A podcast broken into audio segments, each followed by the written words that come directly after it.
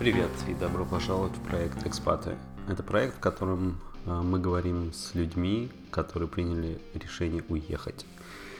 Э, сегодняшний эпизод э, посвящен Илье и его замечательной истории. Илья живет в Германии, и в этом эпизоде мы поговорили о отсталости Германии в сфере IT и цифровых технологиях. Мы поговорили немножко о причинах, э, о осознании себя э, иммигрантом или наоборот нет. Очень интересный эпизод, и я надеюсь, что вам понравится. Илья, я очень рад, что ты нашел время присоединиться эм, и немного поговорить. Как я тебе до этого писал, это такая идея подкаста про экспатов у меня родилась. Э, где люди просто делятся своими историями, э, почему они уехали, когда они уехали и планируют ли они когда-либо вернуться назад, куда бы назад это не было. Э, эм, и мы начнем с того, что просто расскажи пару вещей о себе, и потом пройдемся по более детально по твоей истории. Давай. А, зовут Илья, несложно догадаться. А, родился в 1977 году, мне 42 года. А, первые 30 лет жизни прожил в Москве. А, ну, родился, учился. И пока еще не женился, предложили переехать в Черногорию. Это был 2008 год. Собственно, вот это вот решение и привело к тому, что я стал совершенно спокойно относиться к тому, что можно переезжать в другие страны, жить, окунаться в ту на культуру, историю и так далее. И это очень круто. А вот именно это а, решение и привело к смене каких-то стереотипов, что ли. Вот в 2009 году, соответственно, а, прямо в январе а, мы переехали в Черногорию, прожили там порядка 8 лет. Потом получили, а, я получил контракт в Германии. А, в 2016 году, в октябре или в ноябре переехал жить в Кёльн. И вот там три с половиной года здесь живу. Коротко, mm-hmm. вот так вот занимаюсь. Ну, по профессии айтишник. Я не знаю, детали нужны, не нужны, вряд ли. IT, короче. Мы потом обязательно, обязательно посмотрим на детали. Э, но пока что уже понятно. Э, здесь некоторая э, у тебя уникальная ситуация. Ты попробовал несколько стран обычно. То есть, ну, большинство людей как бы приезжает куда-то нацелено и там остается. Э, и здесь э, вот эту уникальность э, интересно хотелось бы рассмотреть. То есть ты уехал в 2008 году, эм, а когда пришло понимание, что ты хочешь там уехать? А у меня не пришло понимание. Вот, вот это очень круто, кстати. А, ну как, я сказать, что я патриот, прям нет, я не патриот. Но в целом родину я свою люблю. Это, по-моему, вообще нормально. А, а понимание уехать нет, а вот понимание поехать и пожить где-то, да, однозначно. И, э, честно говоря, в Черногории что-то подзадержались. Ну, 8 лет это много. Э, и да как-то так. Собственно, что-то еще добавить. Э, мы переехали в 2009 году, это был январь. Э, в восьмом получили предложение, а в восьмом, если ты помнишь, э, это история с Грузией. То есть там все сидели на иголках, что вот-вот грянет война, потому что за Грузию там как-то впрягалась НАТО, а, а, Москва туда полезла ну, достаточно глубоко, плюс еще кризис э, в Штатах, который Штаты пережили спокойно, а почему-то в Москве аукнуло так, нормально. А все, все резко объединили. И, в общем, как-то особо терять-то было нечего. Было интересно поехать, пожить чуть в другой стране. Там именно потому, что предложили контракт, предложили хороший уровень дохода, и это правда было очень круто, потому что ну, у нас уровень дохода был где-то раз в 10 больше, чем среди среднего ну, а, прожиточного как бы, уровня местного населения.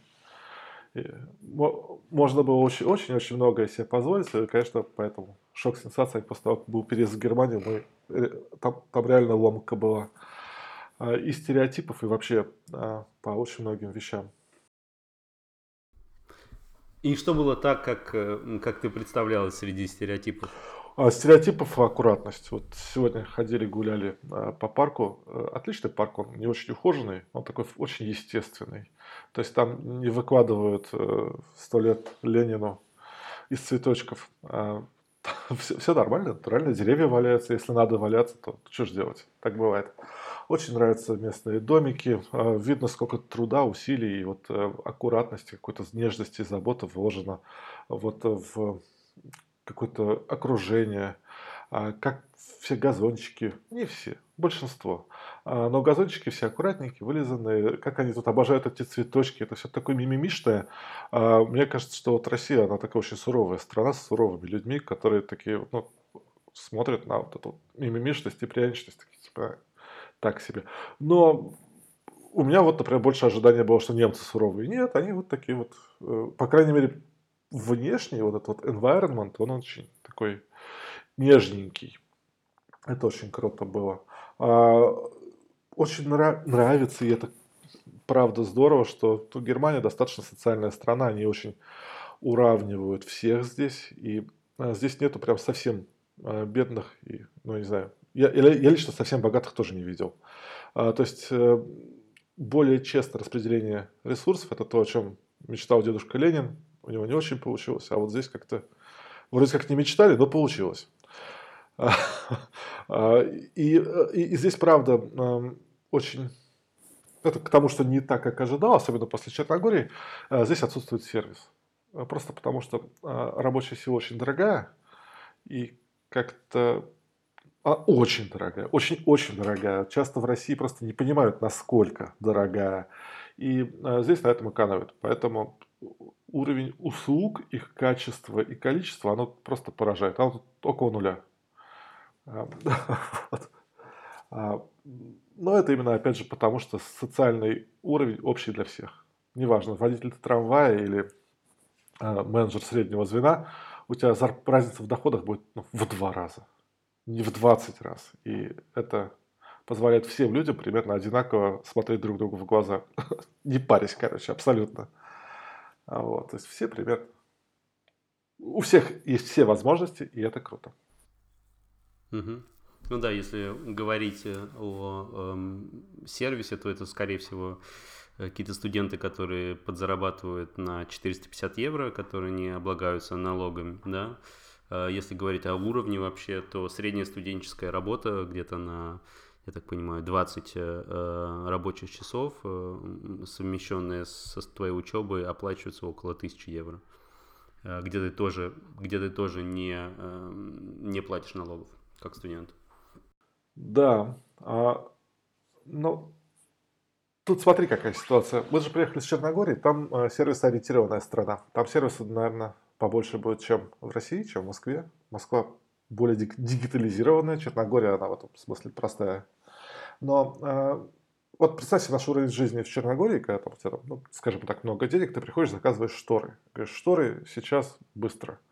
Тебе говорят, большое спасибо, облизывают тебя, э, говорят, что еще надо сделать? Ты говоришь, хорошо, вот там, вот типа деньги, э, нужно, чтобы пришел человек, который их повесит. Можно сделать? Можно. Хорошо, тогда типа сколько будет стоить? Ну, типа 30 евро будет тебе стоить повесить во всех комнатах.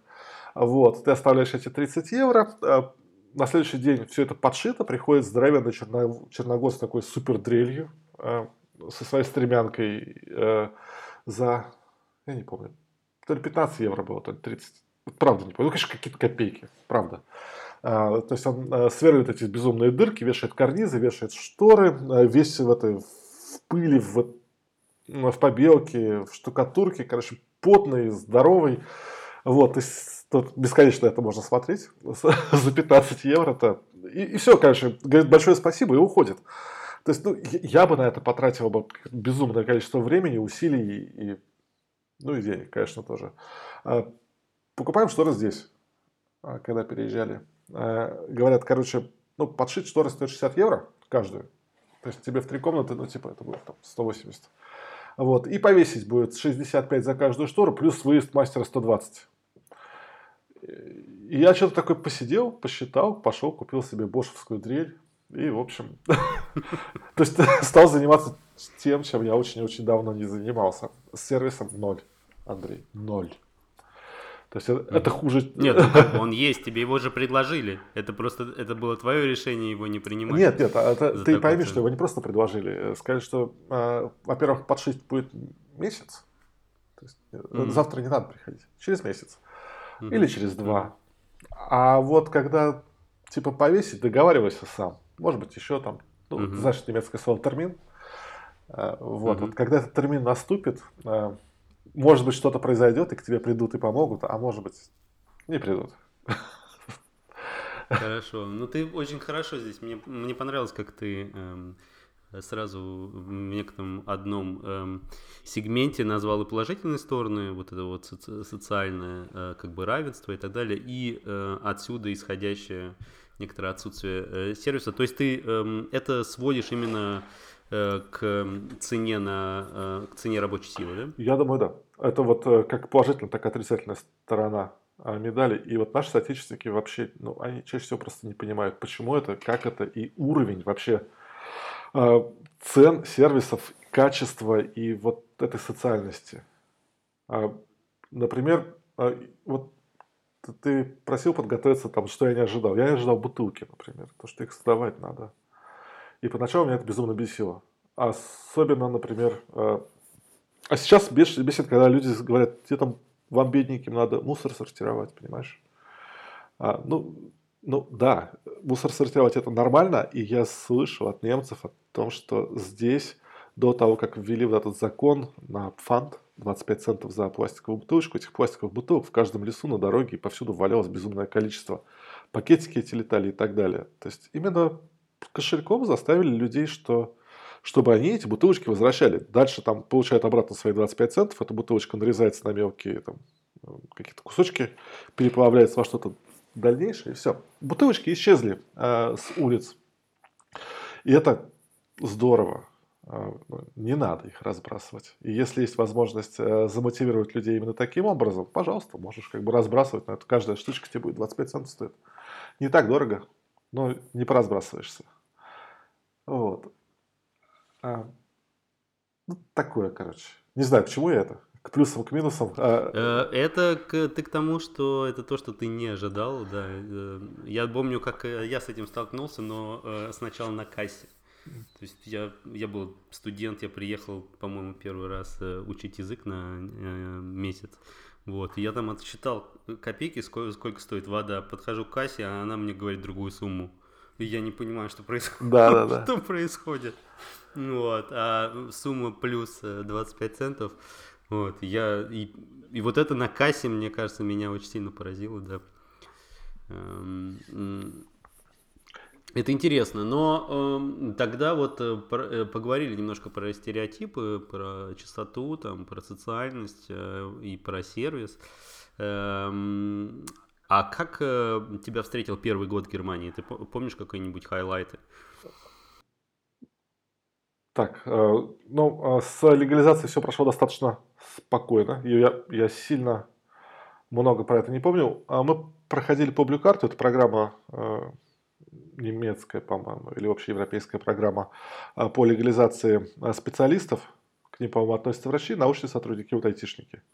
Легализация упрощенная, она делается просто, но без немецкого языка никак. Поэтому там была одна девушка, которая посвятила какое-то количество времени, очень благодарен, потому что без нее это нереально было бы сделать. То есть а, переводчик обязателен. Вот. Э, То есть ты пришел, приехал без языка, да. Как специалист, и вроде бы есть бюрократическая вот эта вот история, которая должна облегчать э, твое получения как бы вида на жительство, но когда ты идешь конкретно в конкретное место, где тебе дают эту карточку, ты не можешь разговаривать. А. И если ты не разговариваешь, с тобой тебя просто... Слушай, ну нам повезло, там еще и тетка была, которая э, пыталась что-то э, говорить по-английски. А, то есть мне кажется, что место немецкое образование дает э, всем людям английский язык хоть на каком-то уровне, просто они чаще всего просто не хотят. И в э, вот этих вот официальных заведениях я так понял, что они имеют право не пользоваться английским, если они не хотят это делать. И чаще всего они... У нас был случай, когда мы получали этот киндергельд, это детские деньги, да, Конечно, на, ну, на ребенка положено... Пособие по ребенку. Да, конечно, на ребенка положено 200 евро от государства. Вот ты приходишь э, в... Как-то в... Как это называется? В АМТ, вот этот забыл по-русски, ну, как-то госучреждение, которое э, занимается этими детскими деньгами, и как-то пытаемся э, объясниться на всех языках, которые мы знаем, то есть их немного, русский, там, сербский, э, английский, вот, и нам дядечка очень вежливо вручил бумажку, на которой на всех языках, там штук 20 их было, написано было, что я вас нифига не понимаю, в следующий раз берите человека, который говорит по-немецки, приходите еще раз. Или учите немецкий.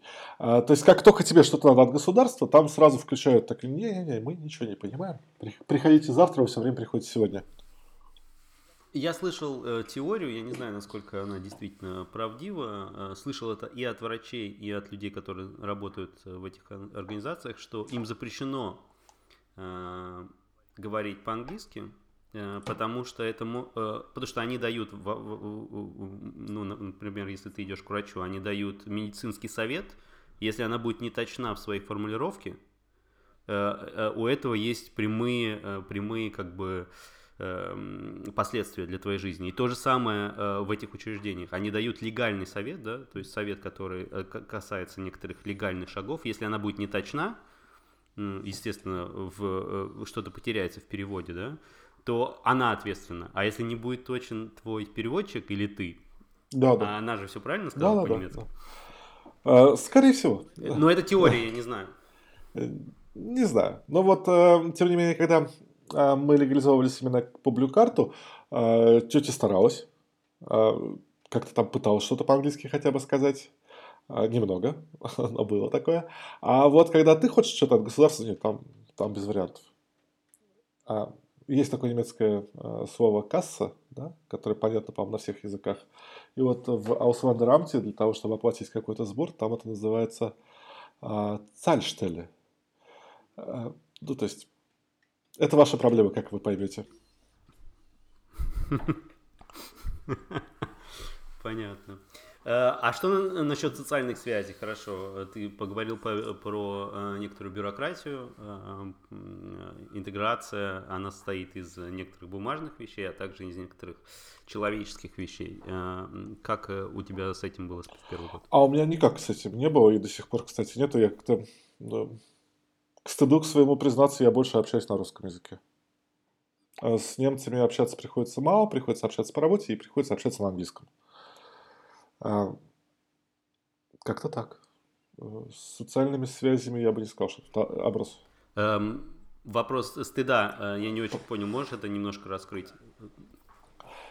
А, э, дело в том, что я до сих пор не очень хорошо говорю по-немецки. А, и стараюсь его не использовать. А, ну, не то чтобы к стыду, но как бы раз уж приехал в Германию, мог бы и выучить, но я как-то предпочитаю больше, если учить, то а, учить что-то профессионально, развиваться в этом направлении, нежели в изучении немецкого языка. Почему-то мне не кажется, что это важно. Хотя это важно. Если вы, как бы, господа, хотите переехать в Германию и здесь бросить именно якорь, это вот то, что обязательно надо делать. Прям вот в первую очередь. А если не собираетесь, то можно и не учить. Все зависит еще, мне кажется, очень сильно от э, местоположения. Э, то есть, э, вот, э, опять-таки, несколько раз, э, по-моему, это упоминал в подкасте тоже. Э, мои коллеги, которые приехали примерно тоже 3-4 года назад, но приехали в Берлин, ни разу в жизни им не понадобился э, немецкий язык после того, как они получили вот эту вот карточку вот в жизни там и, и так далее. То есть это, это некоторые, да, тоже особенности э, разных, э, мне кажется, городов. Э, Берлин более интернационален, Кёльн, э, наверное, менее интернационален. Но да, для общего э, некоторого ощущения себя. Но, эм, опять-таки, как, насколько я понимаю, у вас в фирме есть даже некоторые предложения по изучению языка, там работодатель это все оплачивает там, и так далее, но работает это не очень. Ну, а, было, а, закончилось. А, да. Сейчас есть э, онлайн-курсы, которые, честно говоря, не могу прокомментировать. Да, есть немецкий язык, есть на уровне, то есть э, можно записаться к врачу, можно купить булку хлеба в магазине, там, ну, на таком уровне, поздороваться, поздравить там с счастливой Пасхой. э, это есть. Но свободно поддерживать разговор, конечно, ну, для меня нереально. Угу. Ну, если на работе, естественно, идет все общение по-английски, то здесь, конечно, мало. А дома по-русски, как я понимаю, да, здесь мало просто э, физически часов, э, э, которые ты эм, общаешься на языке. Эм, да, понятно. Эм, ну тогда расскажи немножко, мы уже там подошли к твоей работе, расскажи более, более подробно, там, чем ты занимаешься, вот конкретно, какие там есть сложности. Э, и что, что интересно для подкаста, какие есть преимущества вот, э, быть э, там, экспатом в немецкой компании, например. Так, работаю, наверное, фирму смысла нет называть, но работаю я как DevOps, наверное, больше как системный администратор, сервисный администратор в одном из крупнейших немецких ритейлеров и офлайновых, и вот один из крупнейших немецких онлайновых а, маркетплейсов, даже не знаю, как по-русски сказать. Такой типа Амазона, только намного меньше. И чисто немецкий. вот. DevOps отдел состоит из людей разных национальностей. Есть и немцы, и там наших ребят много. Есть кто-то и полугрек, кто-то из Италии. Так, такая интернациональная команда нам, как экспатам, это, наверное, не как экспатам, а просто в немецкой фирме айтишной, что хорошо, это отсутствие авралов. То есть не хочешь авралиться, пожалуйста, никаких проблем. Хочешь перерабатывать, то это как бы твой личный выбор, но это вот никому не нужно, никто это не оценит. А в российской конторе, я помню, мы пахали. Прям по-взрослому. А, и еще очень интересный нюанс в том, что здесь есть вузы, которые учат а, языкам программирования, выпускают IT-специалистов, выпускают менеджеров и так далее. А вот с эксплуатацией тут проблемы. Во-первых, нету проектов в Германии достаточно крупных. И что такое приличные нагрузки, тут народ как-то не очень знаком. Поэтому вот опытных админов тут нету вообще. Их приходится, ну, выращивать их негде, их часто набирают за пределами страны, и вот таким вот специалистам сюда достаточно выгодно ехать. То есть они могут со старта получать достаточно, достаточно высокий уровень доходов. Интересно. Эм, я так понимаю, общение у вас внутри компании происходит по-английски, да? Э, э, среди, среди это, э, всех людей. Эм, и да, еще раз, конечно, объясняется сложность э, изучения, э, изучения немецкого. Эм, ты интересно поговорила о, о, том, э, что, что учат в немецких вузах и почему так... Но я до сих пор не понимаю, ты можешь немножко свои теории сказать, почему так мало, грубо говоря? Ведь много специальностей, ну то есть много выпускается специалистов, да, немецких айтишников, но их все равно мало. А, во-первых, их все равно мало, потому что рынок требует больше. Угу. Во-вторых, я сейчас говорил именно про эксплуатацию. Если люди, которые не связаны с IT, то, а, а, то давайте там есть три крупных сектора в IT. Это разработка, эксплуатация и тестирование. Вот тестирование мы не берем. Разработка – это люди, которые, по сути, пишут программы. Эксплуатация – это те, которые эти программы поддерживают на серверах.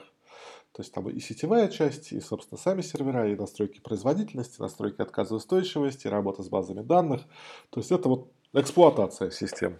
А, и а, с эксплуатацией больших систем в Германии проблема, потому что их нету. А, здесь э, рынок занят Гуглом, Амазоном, Фейсбуком. То есть вот действительно серьезные IT-проекты, онлайн-проекты, они не немецкие. Они локализированные. А сами немцы, вот так если э, посчитать по пальцам, наверное, одной-двух рук будет достаточно, чтобы пересчитать все более-менее хоть как-то приличные немецкие проекты. И под приличными ты имеешь, э, под приличными ты имеешь именно огромные, такие мега огромные, с мега трафиком. Э, да, там уровень Яндекса здесь нету, да, то есть вот такого, э, такого гиганта, монополиста, у которого от еды до, не знаю, там, до такси да, то есть здесь крупные немецкие компании, которые я вижу, они сопоставимы со средними российскими. И это немного странно.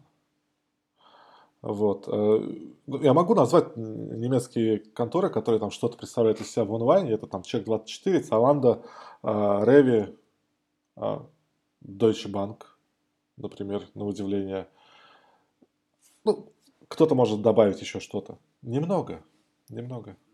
Да, здесь э, мы передвигаемся уже, э, мне кажется, тоже к интересной теме, которой каждый экспаты, ну, особенно недавние экспаты замечают в Германии. Э, как тебе вообще дигитализация страны, когда ты все приехал? Насчет, насчет того, что ты ожидал и того, что ты не ожидал. А, одним словом, Отстой. Нет, расскажи какую-нибудь историю. От, отстой, понятно. Расскажи, расскажи, вот мне интересно какой-нибудь анекдот, история, то есть где ты столкнулся и вот, э, э, не знаю, хотел снять денег или там еще что-то. Вот э, расскажи именно какой-то анекдот, где тебя больше всего, желательно в первый год, где тебя поразило уровень, уровень там дигитализации. Первый год меня поразил уровень дигитализации в клиенте, в телефонном клиенте Коммерцбанк. Коммерцбанк это крупнейшая один из крупнейших банков Германии. И вот это просто был привет из там, начала двухтысячных. А, меня поразило то, что паркинг, а, парковка оплачивается монетками. То есть ни карточками, ни купюрами, ни смс-ками, ни с мобильного приложения. Монетки, короче, приходишь и закидываешь. Да, сейчас э, эта ситуация изменилась, за последние три года они ввели какой-то паркнау, там и так далее, стало, стало полегче жить. Но вот монетки прям серьезно, 21 век, а, то, что вот они в свое время ну, были успешно развитой страной, вкладывали много денег, видимо, в эту цифровую инфраструктуру. А, например, у них там в трамваях есть э, терминалы по продаже билетиков, там тачскрины. А, вот, ну, короче, они не работают.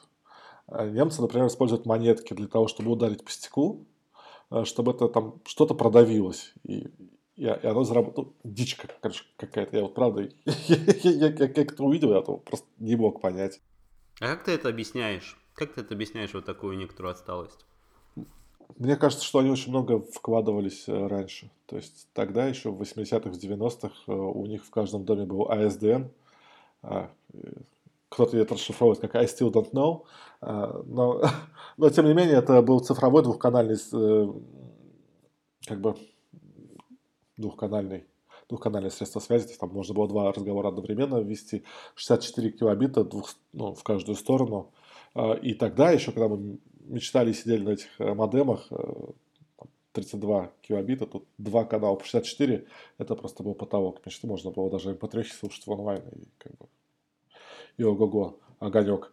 А, вот, поэтому мне кажется, что их тормозит именно огромные инвестиции в прошлом.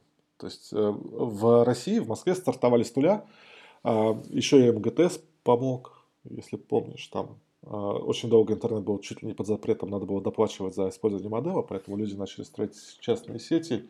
И, в общем, в течение там, десятилетия у всех оптика была дома. А здесь нет, здесь, э, здесь прокладывали коксялочку. И вот сейчас вот мы разговариваем, у меня вот э, Wi-Fi раздается через коксиальный провод. Там, прям вот привет из 80-х, 90-х. Ну, стыдобище, короче.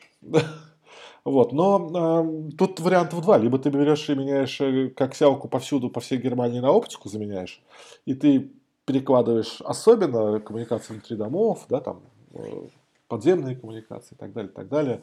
А, меняешь оборудование у людей, которые ходят, там все это делают.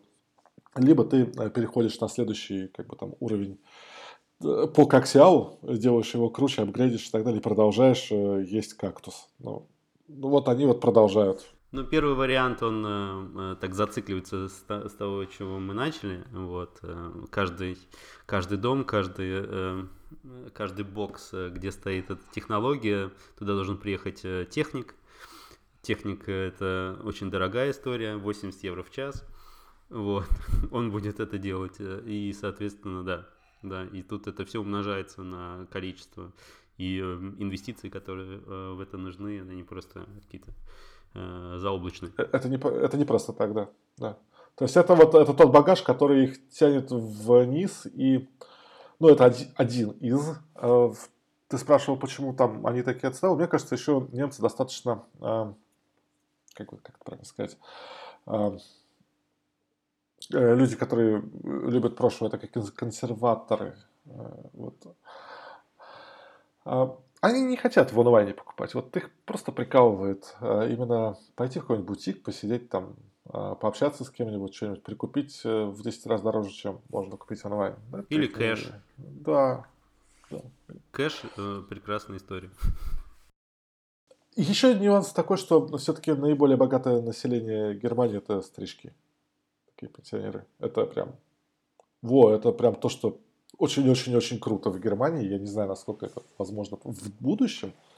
Есть там определенные сомнения, но текущие пенсионеры это просто что-то волшебное. Когда ты смотришь на людей, которые сидят э, в барах, там выпивают себе э, по бокальчику вина, и там, делают э, традиции, в будние дни в рабочее время все ресторанчики, кафешечки забиты именно вот старичками, пенсионерами, они там сидят, развлекаются вообще. Ездят на электрических велосипедах, там по 5000 евро.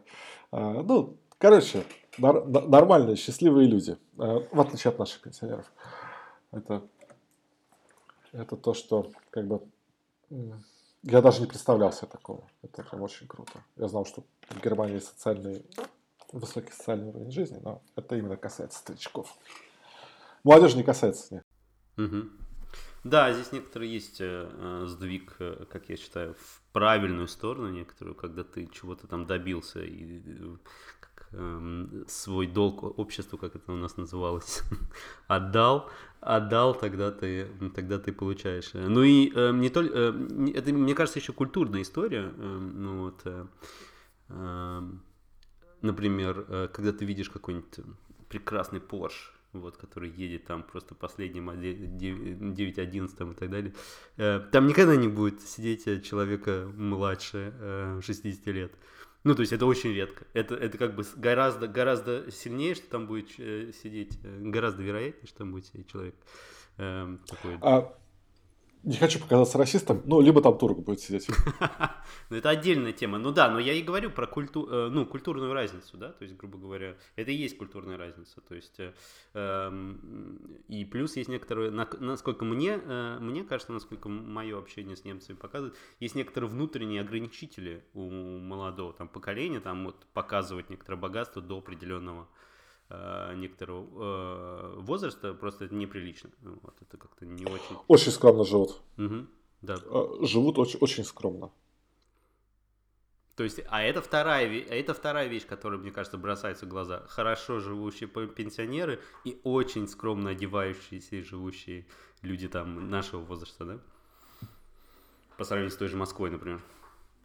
Да. А, с чем связано, не знаю. То ли с, э, еще не достигли определенных уровней доходов, может быть. А, может быть, э, хочется определенной свободы а, в передвижении. Это особенно связано с квартирами. Опять же, нашим э, соотечественникам это будет очень сложно понять. Здесь переезд это там большое дело. Вот, поэтому чем, чем меньше тебе перевозить, тем ты счастливее. То есть ну, счастье не в шмотках, счастье в их отсутствии, я бы сказал, в данном случае. И это и это прям действительно правда здесь. Вот здесь, мне кажется, интересно будет кат э, к, от там, твоих представлений или наших представлений о немцах э, к, как я называю это, маленькой Одессе. Одессе. Как твой, э, э, твоя маленькая Одесса выглядит? Как твой выглядит день? Э, что ты слушаешь? Э, э, с кем ты общаешься? Там, что ты смотришь? Вот, э, в каком вообще культурном, э, э, ну, в некотором бабле ты живешь? Так, ну, рабочий день неинтересно, потому что Потому что проснулся, там, позавтракал, уехал на работу, э, вернулся, поужинал, поехал в спортзал, вернулся, заснул. А, да, получается выкраивать, конечно, там время, что-то посмотреть и так далее, но так, чисто а, комиксы, то есть это развлечение, не, ничего серьезного. Есть, э, смотришь на красивую картинку, а не что-то вдумчивое. А, в выходные, но выходные это семья. С, наличие ребенка, опять же, ребенок, ну, если кто не знает, он занимает всегда ровно 100% твоего времени. Абсолютно не важно, сколько его у тебя, но 100% он занимает. А, ну, иногда можно договориться, чтобы вот он там посидел и час тебя не трогал, пока ты что-нибудь записываешь. вот. Ну, это с женой еще тоже надо договориться, не с ребенком. вот. Так что особо ничего интересного. Слушаю, если есть возможность, э, слушаю подкасты. Угу. По-русски, по-английски, по-немецки? По-русски. А, из того, что мне нравилось, было Go Long Show и подводка. Э, ну, хороший подкаст. А из музыки, ну, так, то, что под спорт подходит. Не важно, что. Новости, что там, Евроньюз. Опять же, на русском, либо на английском, в зависимости от настроения. А все-таки видеоряд э, похожий, но там в английском побогаче. YouTube, конечно, в современном мире как не смотреть. Угу. Ну что ты смотришь в YouTube? Слушай, в последнее время мне нравится смотреть что-нибудь связанное с историей. С официальной, с альтернативной. Э, вот, прям нравится. Вообще, к, к истории много вопросов. Окей, okay, а сколько у тебя ребенку лет? Пять. Пять лет. То есть э, там садик там и так далее, э, по-немецки там и так далее. Язык дома русский, соответственно, садик немецкий. Ну да, да. А ребенок тут попробовал устроить революцию, там сказать, что дома тоже по-немецки хотелось бы общаться. Но мы это пресекли вовремя. Вот. Поэтому нет, никаких революций. Дома по-русски. Дома по-русски. Кстати, вот да, от, отвернемся от маленькой Одессы. Мне кажется, интересное наблюдение. Если не интересно, вырежешь потом. Вот есть поколение людей, которые переезжали а, в 80-х, 90-х. Это, помнишь, такое время было, когда вот хотелось доползти до границы, и там горят дальше там синим пламенем, то, что позади тебя. Как сейчас помню. вот. А, сейчас ситуация немножко другая, конечно же. И, ну, то есть мы можем обсуждать, там, какие немцы ха-ха-ха отсталые. Ну, да. Вот. И вот люди, которые вот с того поколения, которые приехали в 80-е 90-е, они не практикуют русский язык дома. Они предпочитают, чтобы дети общались на немецком, чтобы для них немецкий был основным. И вот э, мне кажется, очень зря. Потому что когда я сталкиваюсь с людьми, которые как раз по-немецки первоочередно разговаривают, они говорят, что вот нам русского не хватает. Потому что очень много пациентов, например, приезжает русских, с которыми надо по-русски общаться уметь. А, очень много, эм, опять же, текста по-русски написано. Ну, давай, честно скажем, русский номер два язык в интернете после великого и могучего английского, да, который занимает там, процентов 80-90, а русский оказывается на втором месте. Огромное количество литературы, огромное количество научных трудов, любых, а, написано по-русски. Поэтому э, вот это странно. То есть те люди, которые приехали попозже, они стараются русский сохранить, плюс немецкий на одинаковом уровне. Вот те, которые приехали пораньше, они вот лишь бы забыть. И, и, и, и вот, да, будем разговаривать на Hochdeutsch, и все. Да, а ты видишь это больше как э, некоторую возможность, э, билингвальность вот эту вот воспитать в ребенке, да, что немецкий так и так придет э, из э, сада или из школы, а русский э, сохранить. Я, я считаю, что если у нас есть возможность бесплатно дать ребенку э, любой язык, неважно, русский это или там, не русский, э, твой родной язык а, на высочайшем уровне, так чтобы ребенок спокойно выражался, вот читал, писал. И э, если вдруг ему понадобится переехать в эту страну или в будущем работать с представителями этой страны, чтобы у него не было проблем. Да, конечно, ну, мы больше боимся, что немецкий вытеснит русский, потому что ребенок в садике еще нет, а школа это уже и письменность, и чтение, и уже более серьезные темы, э, намного шире словарный запас будет становиться. И, ну, чаще всего немецкий вытесняет. Да, поэтому русский хочется сохранить, конечно. Эм, обычно у меня последние там э, несколько 10 там 15 э, минут э, занимает вопросы, которые я называю back to the USSR. Эм, здесь эм, такая развилка, то есть ты можешь там сказать эм, все что угодно, вот э, насчет якоря, или насчет поедешь ли ты дальше, или насчет того, вернешься ли ты назад, или что должно случиться. Вот это полностью открытая некоторая тема. Потому что, мне кажется, эта тема, она как бы для любого человека, работает он, не работает, там, э, э, осознает себя как там э, человек, который... Э, вот я, например, не осознаю себя иммигрантом, вот, у меня абсолютно, я просто работаю, я просто живу там, где я работаю, вот, я сейчас работаю в Германии и все. Эм, и, эм, э, но тем не менее, все равно на подкорке всегда есть это, там история, там что должно произойти, не знаю, э, э, чтобы ты вернулся. Да, очевидно, же люди, мы планируем свое будущее хоть как-то. Да. да. Примерно чаще всего планируем, потому что у меня нет ответа на этот вопрос. Я могу сорваться в Back to the USSR хоть завтра. Завтра не могу, карантин. Ну, там, после. А могу никогда. А, а может быть, это будет не USSR, а какой-нибудь USA. А, не знаю. А, посмотрим, как здесь... Э, мы еще пока не все тут поняли.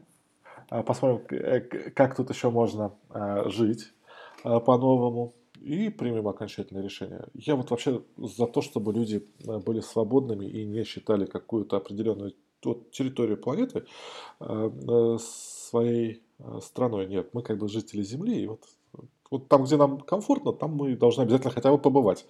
Если есть возможность еще и пожить, то есть это не месяц, да, там неделю, а хотя бы, вот в идеале года три. Очень на многое э, смотришь по-другому и открываются глаза на совершенно другие вещи, удивительные и странные.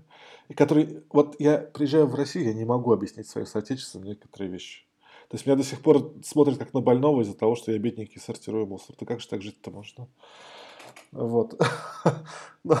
ну и, и так далее. Э, некоторые вещи невозможно объяснить. Некоторые не немцам, да, то есть немцы, они вот, они правда, они искренне не понимают, как можно, блин, жить в минус 20.